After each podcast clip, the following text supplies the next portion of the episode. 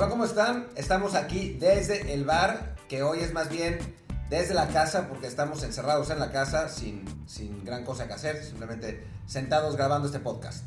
¿Qué tal? Luis Herrera, perdón. Martín Palacio, ¿cómo estás? ¿Te encerrado y aburrido? Pues encerrado y aburrido, eh, mirando a las paredes y al suelo también, como, como decían los filósofos de Parchís, y pues aquí pensando un poco qué, qué hacer en, en, este podcast después de la era del, del coronavirus, pero, pero Luis explica qué es lo que vamos a hacer hoy por lo menos. Sí, bueno, eh, sabemos que para algunos de ustedes ya debe ser hartante escuchar el coronavirus. Lamentablemente ese tema no se va a ir en las próximas semanas, pero bueno, este es un podcast de deportes que queremos enfocarlo pues en, lo, que se pueda en ligas deportivas y en eventos, pero bueno, eso ya lo podemos hacer un poquito más a partir del siguiente episodio. Por ahora, para el episodio de hoy, les queríamos compartir una historia que nos pareció muy interesante a raíz de, de, del momento en el que el deporte, digamos, cobró conciencia de, de, mayor forma sobre la, sobre la gravedad de este asunto. Y fue durante este partido de la NBA que se iba a jugar el miércoles entre Utah Jazz y Oklahoma City Thunder, en el cual pues ya estaban los equipos listos para, para jugar, ya se habían hecho las presentaciones, estaban ambos en la duela y a segundos de arrancar eh, se para todo, mandan a los equipos al vestidor y eh, unos minutos después se cancela el juego definitivamente. Y fue como que es el, el, el punto en que empezó, todo a correr mucho más rápido, ¿no? El, la liga suspendió la temporada al poco tiempo y al día siguiente le siguieron ya las grandes ligas, la Major League Soccer, eh, la UEFA acabó de jugar la, la jornada de Europa League en algunos partidos, pero también siguió posponiendo, al final cancelando lo que resta de juegos por ahora. Y bueno, eh, tenemos en este caso la oportunidad de hablar con John Yagú, un periodista mexicano que estaba trabajando en la producción de ese partido, Utah-Oklahoma City, eh, el día que ocurrió todo. Y bueno, queremos que él nos comparte la historia. Eh, hablamos con él ayer, domingo. Entonces, este, pues nada, les pasamos la entrevista, eh, esperamos que les parezca interesante. Y al acabar con él, hablamos un poquito más de fútbol y otros temas.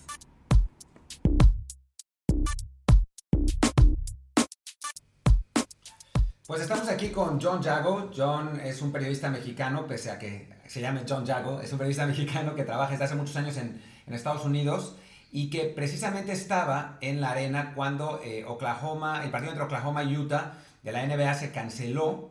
Eh, bueno, se canceló unos segundos antes de, de, que empezara y fue el que nosotros consideramos, Luis lo considera, yo, yo, yo coincido, el momento seminal en el que el deporte de Estados Unidos se da cuenta que la amenaza del coronavirus va realmente en serio. ¿Cómo estás, John?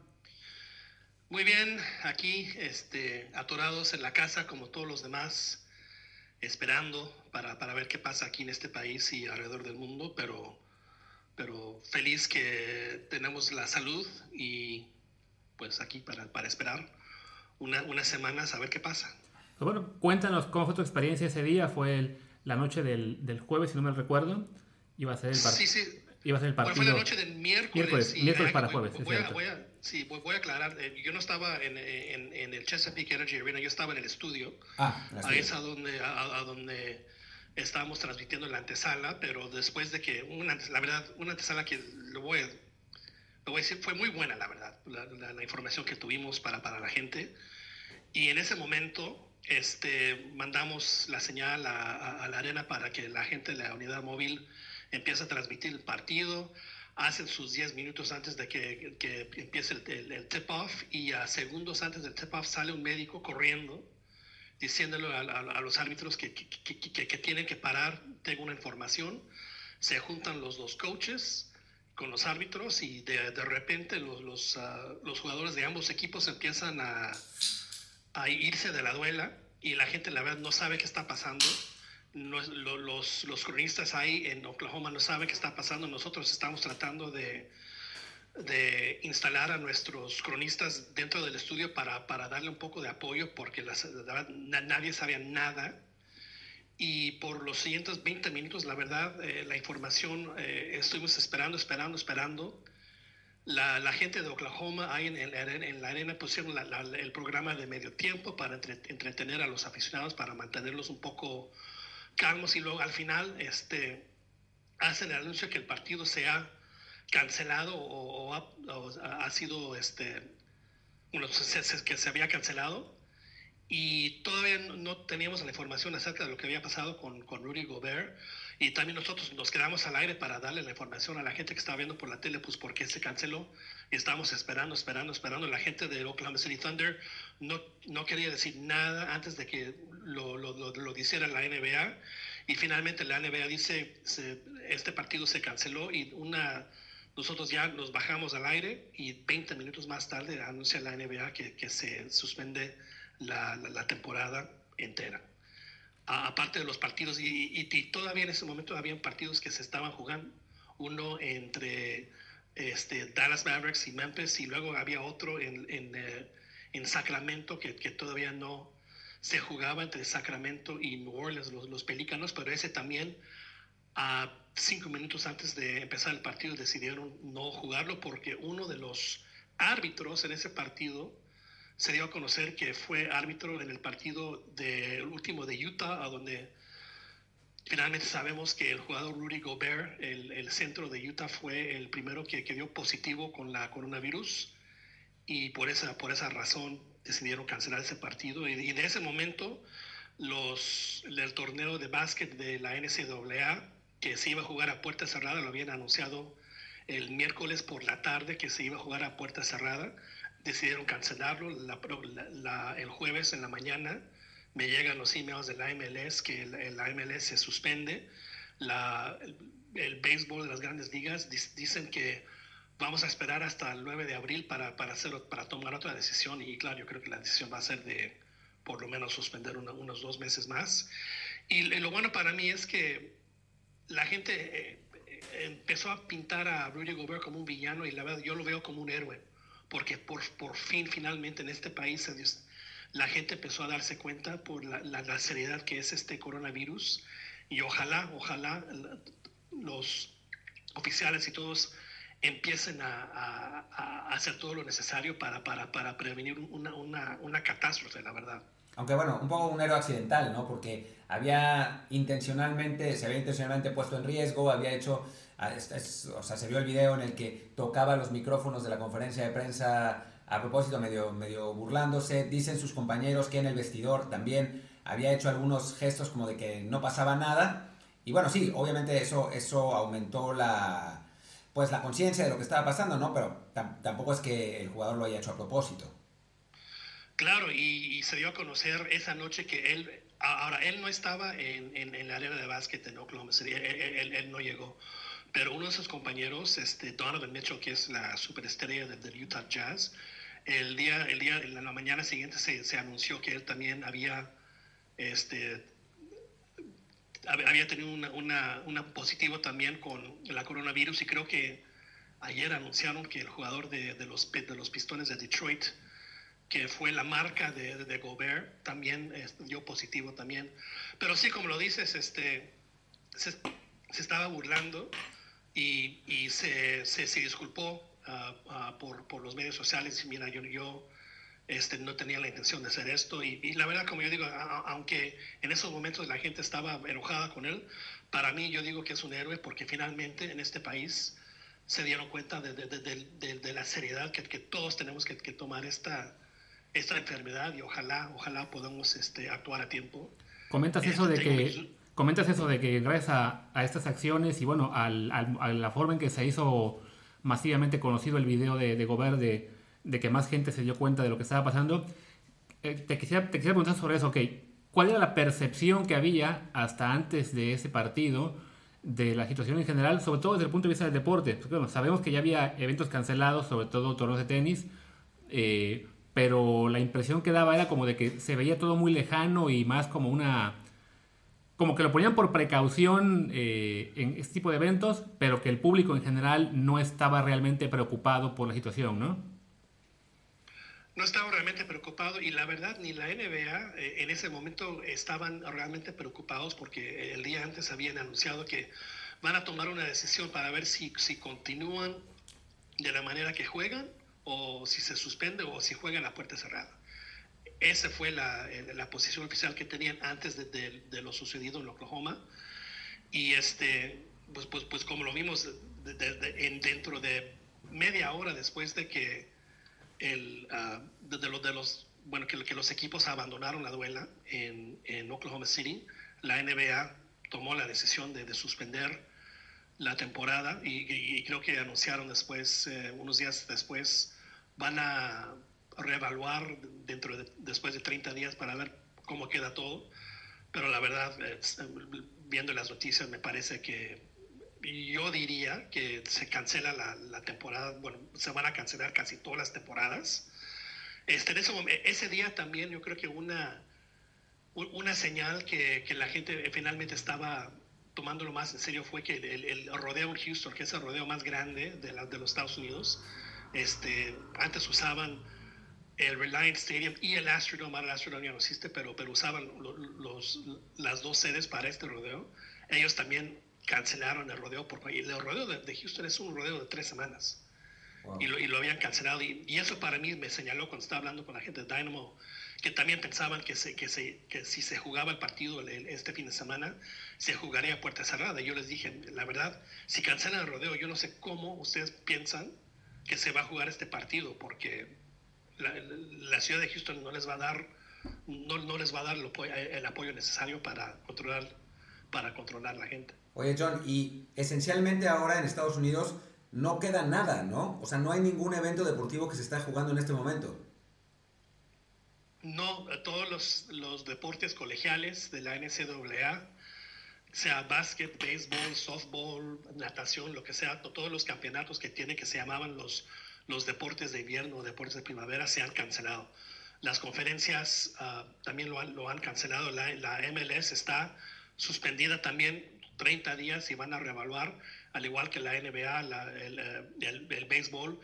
La NFL hoy anuncia que que, que, tienen ya un trato con, con, los jugadores de 10 años para, para seguir jugando, pero la verdad yo no sé cómo van a poner, poder eh, este, tener su draft si nadie va a poder viajar. Y yo tengo mis dudas que la NFL va a empezar este, este agosto, septiembre. Yo creo que ese también va a estar más o menos suspendido hasta, pues yo diría hasta noviembre, la verdad. Mencionabas el caso de que, bueno, de que algunos partidos se, se había considerado la posibilidad de jugarlos a puerta cerrada. Era el caso del torneo colegial de básquetbol, que la, la primera intención que tenían era de celebrarlo de todos formas, pero sin público. Eh, y bueno, yo creo que el caso de Gobert, eh, de la mano del caso de, de, un jugador de baloncesto de Real Madrid y de algún un entrenador como Mikel Arteta, eh, sirvió para que el público también cobrara conciencia de que no es tan simple como mantener a puerta cerrada los eventos, porque a fin de cuentas sigue estando en riesgo eh, ya no el público, pero sí los jugadores, los cuerpos técnicos, el staff necesario para mantener abierta una instalación. Y sin duda esto, bueno, sirvió al menos para que seamos más conscientes de por qué tiene que cancelarse del todo y no únicamente jugarse sin público, ¿no? Claro, y, si no me, no me equivoco, la, la Premier League estaba listo para jugar todos los partidos este fin de semana hasta que se llegó el, positivo de Arteta, ¿verdad? Así es. Eh, ellos estaban totalmente listos y la verdad, eh, y, creo que desde ese momento entonces vimos a los, los dominos caer, se cayó el de la el Premier League, la Bundesliga y, claro, la, la, Liga Española y la Serie A ya estaban suspendidas y, y, la, y por eso me, me, da, no sé si risa o, viendo lo que está pasando en México con la Liga MX, jugando a, a, puerta cerrada, la verdad no lo entiendo. Bueno, y a este, puerta, a puerta cerrada a, a, última hora, pero la, la, jornada, si recuerdas, empezó el viernes con un partido con público. Precisamente, y, y, y yo estaba esperando, la verdad, que ellos este, suspendieran la, la, la, jornada a minutos antes que, que, empezara el primer partido el, el viernes, pero lo, lo, lo dejaron jugar y, y aparte tratando de, de, de, meter otra jornada an, a, antes de que, que tuvieran su, su, su, break normal de, de, la fecha FIFA, la verdad, nunca lo voy a entender, pero ese es un tema para otro día, me parece. Sí, bueno, digamos que lo, lo podemos entender en cuanto al interés económico, pero desde el punto de vista personal, como dices, ¿no? es, es inentendible que se, que se quiera asumir un riesgo tan, tan grande con una situación que evidentemente ha rebasado los sistemas de salud de muchos países eh, y y bueno, que al, menos qué bueno que se empiece a cobrar conciencia en, el deporte.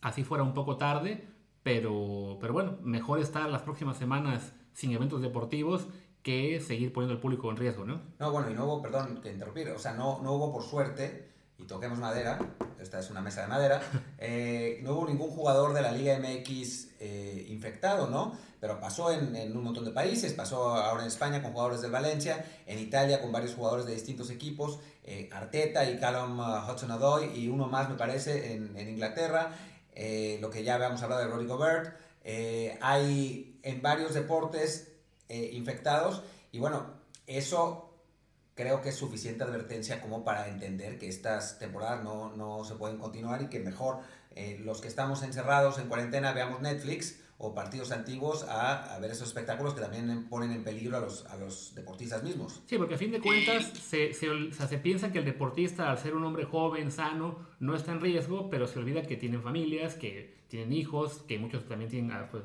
familiares mayores que a quienes proteger y por tanto no, no se les puede pedir que mantengan su actividad solo por mantener entretenida a la, población. Quizás hasta hace, no sé, una semana o dos nuestra mentalidad pudo haber sido muy distinta, pero ahora que entendemos más el riesgo, que ya vemos jugadores de varias disciplinas afectados, sin duda al menos ha servido para eso, ¿no? para que la población entera empezamos a cobrar eh, mayor medida de lo que está pasando y pues a asumir que nos va a tocar eh, las próximas semanas que no haya eventos, pero que es por un bien mayor, ¿no?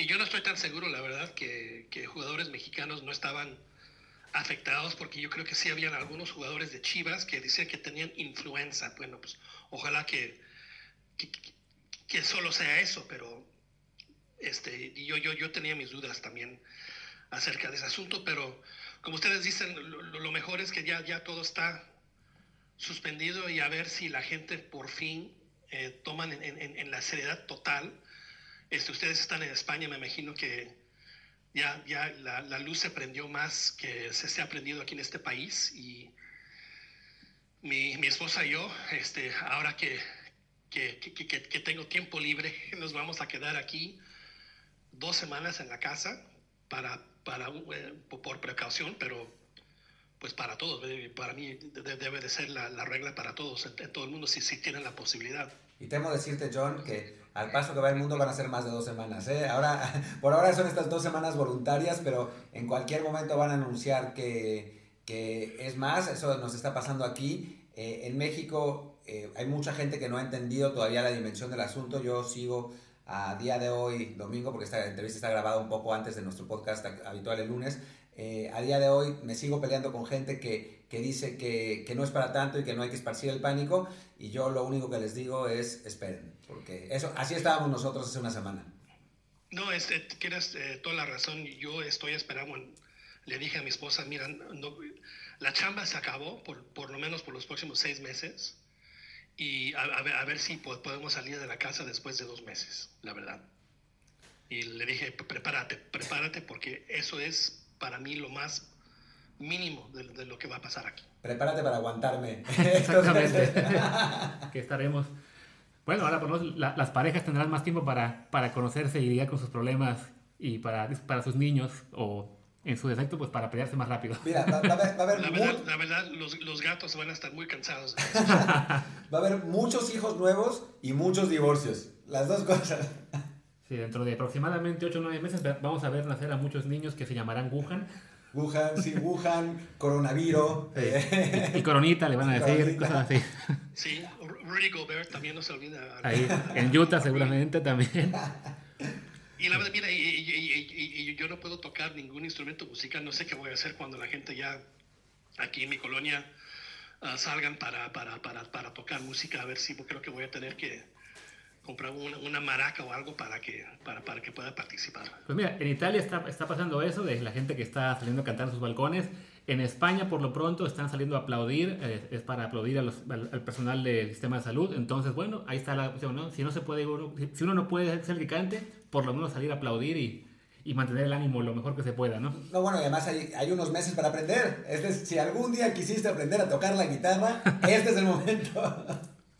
Eso sí, y sí, yo, yo, yo, tenía algunos, este, yo no sé, bueno, la palabra inglesa es screenplay, este, para una, una, película que tenía en mente y ahora sí, como ustedes dicen, tengo todo el tiempo para, para averiguarlo y ponerlo, ponerlo en papel para ver cómo me sale. No les voy a decir mi idea porque no quiero que me la roben. Nos parece muy bien. Pues bueno, John, muchísimas gracias por esta entrevista. Eh, ojalá que estemos siendo todos más pesimistas de lo, de lo que realmente será, pero bueno, mejor pecar de cautos que, que dejar correr una situación que ya ha puesto a muchos países en peligro. Eh, no, muchas gracias por estar con nosotros. Que no sea la última, tendremos tiempo para hablar más adelante. Mucha suerte en Estados Unidos, que, que no llegue al nivel que ya llegó en España desafortunadamente y hablaremos pronto. Gracias, yo estoy preparando por lo peor y tengo esperanzas que, que, que no salga así. Eso, esperemos lo mejor, pero preparémonos para lo peor. Precisamente. Gracias, señores, que les vaya bien, que, que se mantengan sanos y salvos. Gracias, lo Gracias. mismo. Pues fue John Jago y seguimos con nuestra programación habitual de este podcast.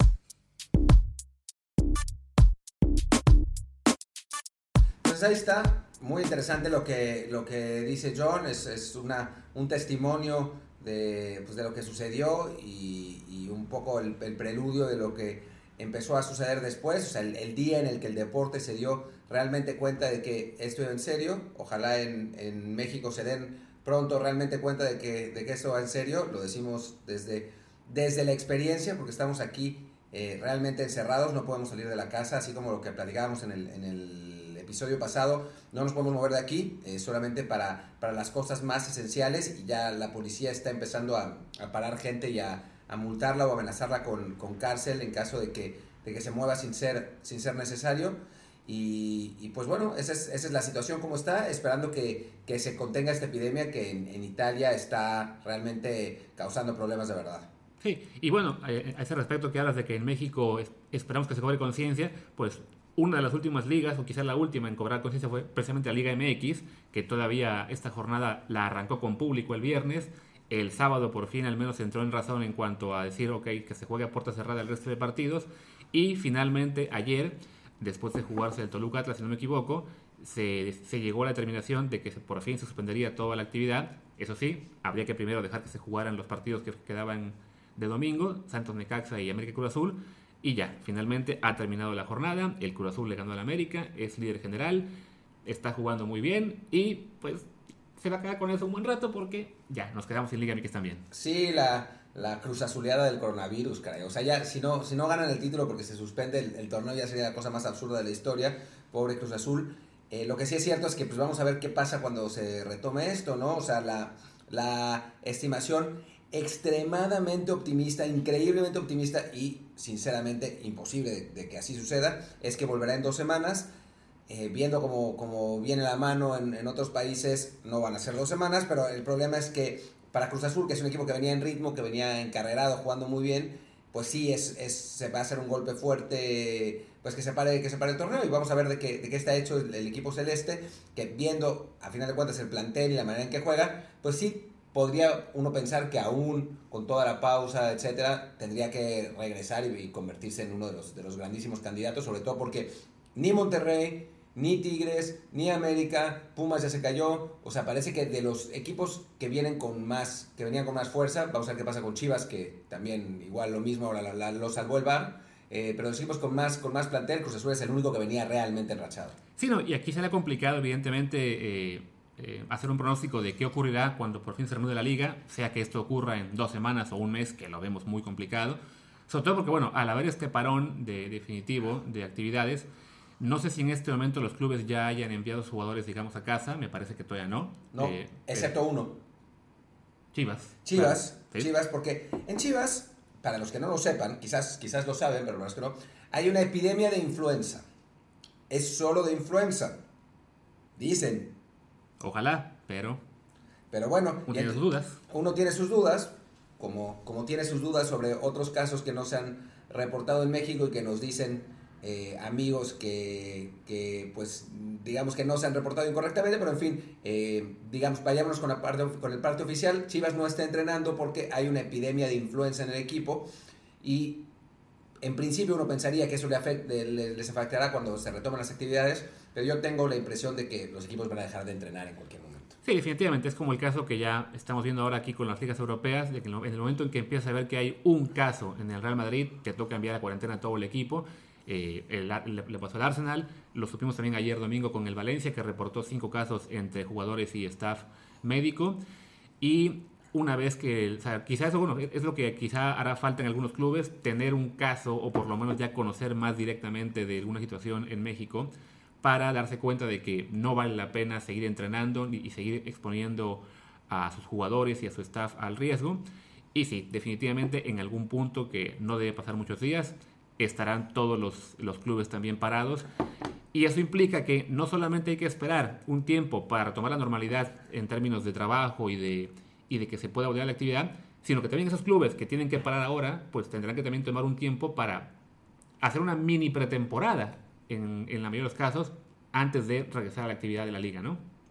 Sí, eh, vamos a ver, vamos a ver qué es lo que pasa, ¿no? Eh, todavía esto es todo demasiado reciente como para poderse dar, cuenta qué es, qué es lo que va a suceder, ¿no? Es, van, van cambiando la información a medida de que, de, que suceden acontecimientos. A final de cuentas, en China sí parece haberse ya contenido la, la epidemia, es el primer país que, que la contiene así. Em, hay otros países donde, hay, donde ha habido menos muertes, en Italia la cosa sigue realmente dramática, aquí en España no está bien, la, cosa realmente no está bien, está, cada vez eh, se suman más infectados y muertos, apenas estamos empezando la cuarentena, así que eh, podemos esperar un par de semanas que de, números muy, muy deprimentes. Em, pero pues vamos a ver, vamos a ver qué, qué pasa en, todas las ligas. La que mantiene su calendario por el momento y en buena medida porque pues, no, no incluye entrenamientos ni nada, es la NFL donde hoy se dio, bueno, donde hace dos días se cerró finalmente el contrato colectivo de trabajo con el que eh, se mantiene eh, la liga disputándose por los próximos 10 años, 11 años en realidad, eh, y hoy empieza la etapa de, de, legal de agencia libre, o sea, cuando los equipos pueden renovar a sus propios jugadores. Y bueno, ya hay algunas noticias. Sí, no, de hecho, bueno, no solo renovar, sino ya pueden empezar a hablar, Con, los, con, los, jugadores que son de los equipos que van a quedar libres. Eh, técnicamente, bueno, aún había la duda de si la NFL iba a poder arrancar o no con su, con su año oficial a, a partir de este miércoles. Hasta ahora, al punto en que grabamos este podcast, la idea es que sí. Y bueno, mientras tanto, ya algunos equipos están moviéndose, eh, sobre todo con el tema de las etiquetas de jugador franquicia. Eh, tenemos el caso de por ejemplo, y, y, también de renovaciones de algunos contratos. Está el caso de y sobre todo, que es creo que que el más importante de todos, que renuevan a su coreback Ryan Tannehill y con eso a su vez descartan la posibilidad de fichar a Tom Brady, que era, bueno, que es el jugador, digamos, en este, en este momento la pieza del dominó más grande para la agencia libre, porque muchos equipos aspiraban a ficharlo y quizá no moverían ficha hasta saber si lo pueden tener o no Tennessee se baja de ese barco por lo menos, decide renovar a, al coreback que les fue muy bien con él el año pasado.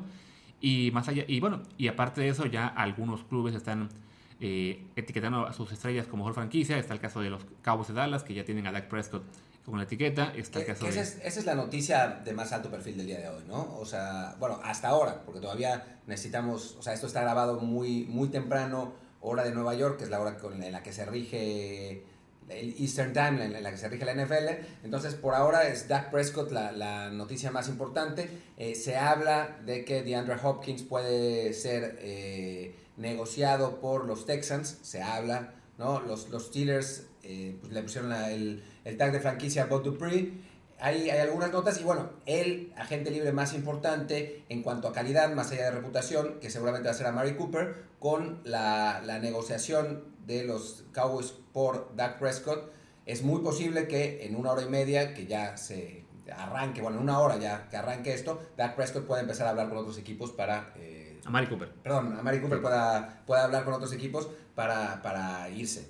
Sí, y va a ser pues, seguramente un jugador muy buscado por muchísimos equipos, más allá de que, bueno, el draft colegial que se vendrá en, en abril, aún no sabemos si será un draft eh, presencial, que seguramente no, o virtual, como empieza a parecer pero bueno, hay una generación de receptores bastante amplia que, que hace que muchos equipos eh, pues, se falten las manos respecto al talento que pueden adquirir. Pero más allá de eso, bueno, el draft siempre es un poco eh, jugar a la suerte y que te toque un jugador bueno. Nunca sabes si el jugador que analizaste por tres meses va a resultar tan bueno como esperabas. Y en cambio, un jugador como Mari Cooper, que ya está muy probado, que tuvo muy buen desempeño con, con, los, con los Cowboys, seguramente habrá varios equipos que lo busquen y estarán tratando de, de ficharle en los próximos días. Exacto. Eh, bueno, va a haber, va a haber varios, varios agentes libres eh, importantes, eh, desde, bueno, de lo que, lo que ya habíamos hablado de, de Tom Brady, hablando de, de quarterbacks, este, va a estar Teddy, Teddy Bridgewater, que fue el, el suplente de, Drew Brees en Nueva Orleans, pero que es un quarterback que sabemos que tiene el talento para ser, para ser titular en, en otro lado. Los Falcons acaban de cortar a, a Devonta Freeman, que es un, puede ser un buen corredor complementario en, en, algún, en algún equipo que, bueno, no, que tenga un, un, un comité, o sea, no, no es como para eh, sustituir a Derrick Henry en los Titans, pero sí para un equipo como San Francisco, como Baltimore, que, que tiene eh, jugadores así. Tienes por ahí algunos... Eh... Sí, por ejemplo, también bueno, se menciona que ya los Bengals decidieron poner como jugador franquicia a AJ Green, el receptor, que también se, se comentaba mucho si estaría quedándose en el equipo o no. El año pasado no jugó ni un solo partido por una lesión que tenía. Pero bueno, al parecer, eh, a sabiendas de que van a tomar en el draft a Joe Burrow, el coreback número uno, pues quieren darle la mayor cantidad de armas posibles y se aseguran de conservar a AJ Green eh, por lo menos un año más. También ya sabemos que Kirk Cousins se queda con Minnesota. Ya él le quedaba un año de contrato, lo extienden por dos más. Entonces, por lo pronto, se olvidan de la idea de fichar a un reemplazo, ya sea vía el draft o un suplente barato. Que es, que es perdón, una, una. Es ese debate que. Eh, bueno, yo lo he planteado varias veces en, en los espacios de NFL y Luis lo ha hecho en Twitter. Que es. Tienes un coreback bueno, pero no élite pero es que es complicado de reemplazar. O sea, es un quarterback como Dak Prescott o como Kirk Cousins que difícilmente te va a llevar a un Super Bowl eh, si no tiene un, un, eh, un, reparto muy importante, pero que bueno, si lo dejas ir y no le pagas lo que está pidiendo el mercado, entonces la posibilidad es que tengas que buscar en el draft que no te funcione y que te vayas a la, a la mediocridad absoluta. Entonces, ¿qué haces? Tanto Vikings como Cowboys apostaron por renovar a sus, a sus corebacks lo que esencialmente garantiza que no van a ganar un Super Bowl, pero se van a mantener competitivos. Es, es una, una, situación interesante. Eh, sí, de hecho, por ejemplo, el caso de Kirk Cousins, podemos recordar a su ex equipo, los Redskins, que estuvieron en esta misma disyuntiva varios, varios años, que le aplicaron la etiqueta de jugador franquicia dos o tres veces porque no se decidían a hacer un contrato largo. Finalmente él se va porque los Redskins no se deciden a, a darle un contrato garantizado por muchos años como se hizo Minnesota. Y desde entonces Washington ha sufrido porque no ha tenido suerte con los corebacks. Lo intentaron con Alex Smith, el ex coreback de Kansas City, que jugó bien, pero desafortunadamente tuvo una lesión catastrófica que lo dejó fuera la temporada en la que había llegado. Y después de eso tuvieron que ir al draft por este Dwayne Haskins, que lo combinaron también con Case Keenum y fue un desastre el año pasado para Washington. No recuerdo, tuvieron un coreback más en, en el camino. Colt McCoy, como siempre. Ah, Colt McCoy también, que es, es, es, era el favorito de la, de la, casa, pero nunca fue un buen coreback. Y este año, teniendo el pick número 2 del draft, en el cual lo lógico sería que tomen a Chase Young, ala defensiva de Ohio State, que es un prospecto impresionante, ya hay quien piensa, bueno, y si en lugar de Chase Young, ¿por qué no tomar a Tua o otro coreback? Porque a fin de cuentas, pues recordando lo que hizo Arizona con el año pasado, que tomó a Kyler Murray, pese a haber tenido a Josh Rosen un año antes, pues es un poco la consecuencia de haber dejado ir a un coreback que, que sí, que si no es élite, por lo menos sí es quizá top 12, top 15 de la liga, que les daba cierta estabilidad y no la han tenido los últimos dos años. Aunque bueno, también hay que decir que los Redskins ni con Cousins ni sin Cousins han tenido cierta estabilidad. Es un, es un desastre de franquicia y bueno, lo, lo que estamos viendo es... Eh, con Minnesota es distinto, es una franquicia muchísimo más sólida, aunque ciertamente Kirk Cousins en los dos años que ha tenido de contrato ha llegado hasta el límite que muchos esperábamos que llegara y no, no ha pasado más allá, ¿no? O sea, no es, no es un quarterback que te pueda llevar en sus hombros el peso de una franquicia. Y bueno, y además eh, vamos a ver qué es lo que pasa con sus receptores, ¿no? Porque, porque ya el año pasado Stephon Diggs está furioso porque no le, dieron suficientes toques. Después mejoró, después empeoró la cosa. Es, es, es, una situación interesante en la que van a estar varios equipos. Lo mismo estuvo Titans con Tannehill, con menos eh, digamos, eh, muestreo con solamente media temporada, pero fue lo mismo, ¿no? ¿Qué hacemos? Renovamos un coreback que nos ha dado resultados, pero que sabemos que no es top, y pues lo hicieron y pagaron un montón de dinero, así que bueno.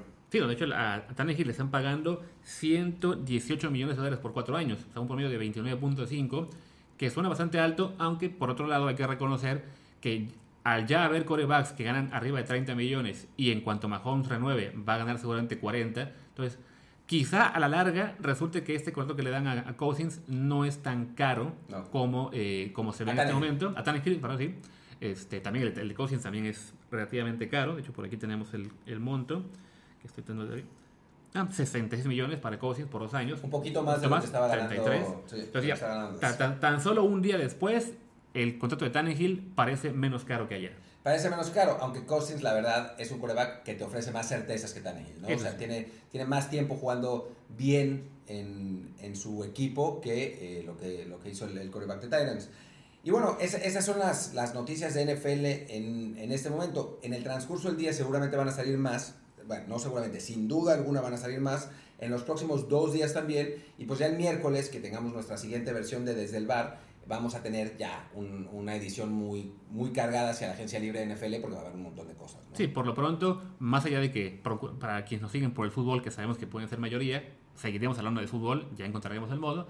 Pero sí, en términos de actualidad, muy probablemente la NFL sea lo que mantenga activo los noticieros deportivos porque estamos entrando justo al, al arranque del año de la liga, entonces habrá muchas renovaciones, habrá jugadores que cambien de equipo, jugadores que se retiren y este pues ya, eso será, será parte de lo que tendremos que hablar en estos días y bueno, encontraremos el modo también de regresar un poco al fútbol y otros deportes aunque estén fuera de actividad. Sí, ayer eh, yo puse un tweet pidiendo temas, están todos anotados. Eh, vamos, a, vamos a tratar de, de hablar de ellos, de cosas históricas, de anécdotas interesantes. De, o sea, vamos a, vamos a ponerle entretenimiento a esta cosa, ¿no? Ya que no hay, no hay deportes y también bajándole un poco al, al tono pues catastrofista justificado de lo que está pasando con el coronavirus. eh, pues vamos a tratar de eso de entretener a la gente que, que, que nos, que nos está escuchando, más allá de lo que, lo que pase todos los días. Sino ya para Catástrofe tendremos otros espacios de los cuales entrarán un poquito más tarde seguramente. Sí, sí, sí, estamos, estamos planeando proyectos porque, ¿qué creen? No tenemos nada que hacer, estamos aquí encerrados. Entonces, pues vamos a, vamos a hacer cosas que, pues bueno, por lo menos eh, nos mantengan entretenidos y esperamos que los mantengan entretenidos a ustedes también. Y bueno, por lo pronto yo creo que ya llegamos al final de esta edición de Desde el Bar. A todos muchas gracias. Eh, síganos en Apple Podcast, en Spotify. Recuerden que en Apple Podcast nos sirve de mucho que nos pongan reviews de 5 estrellas para que más gente nos encuentre. Así que se los agradeceremos mucho.